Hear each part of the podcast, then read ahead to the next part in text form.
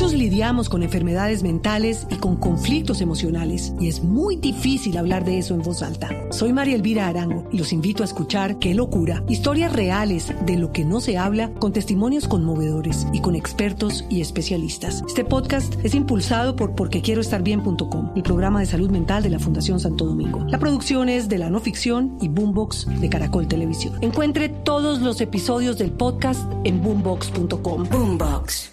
Ministra, cuando ustedes hablan, sugieren la posibilidad de exigir el carnet de vacunación, ¿en qué casos es una posibilidad para quien va a entrar al comercio, para quien está en dónde y en qué circunstancias? Pues eso dependerá de las decisiones que tomen las autoridades locales.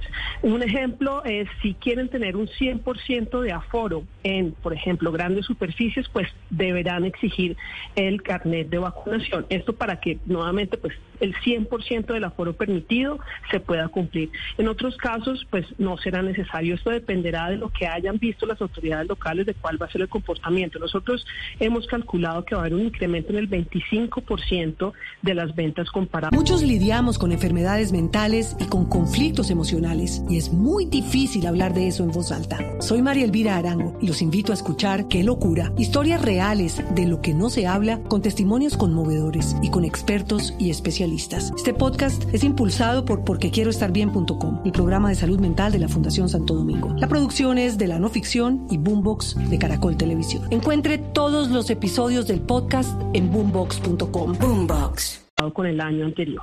Eh, y, precisamente por esto hemos hecho un llamado primero a privilegiar las compras en plataformas digitales. Estas plataformas van a estar habilitadas desde las 12.01 de la madrugada hasta las 12 pm. Hemos, nos hemos reunido con estas plataformas, particularmente con la Cámara de Comercio Electrónico. Ellos han hecho grandes inversiones para ampliar su capacidad y hacemos un llamado para que los ciudadanos puedan privilegiar estas compras virtuales de manera que se queden en sus casas, en su lugar de trabajo y puedan Sí, ministra, y el tema del carnet sería a ojo, es decir, ¿con qué criterio? Hay muchas filas, por ejemplo, para entrar a un centro comercial, para entrar, qué sé yo, a un cine. ¿Quién toma la decisión? ¿Se pide carnet de vacunación o, o no se pide?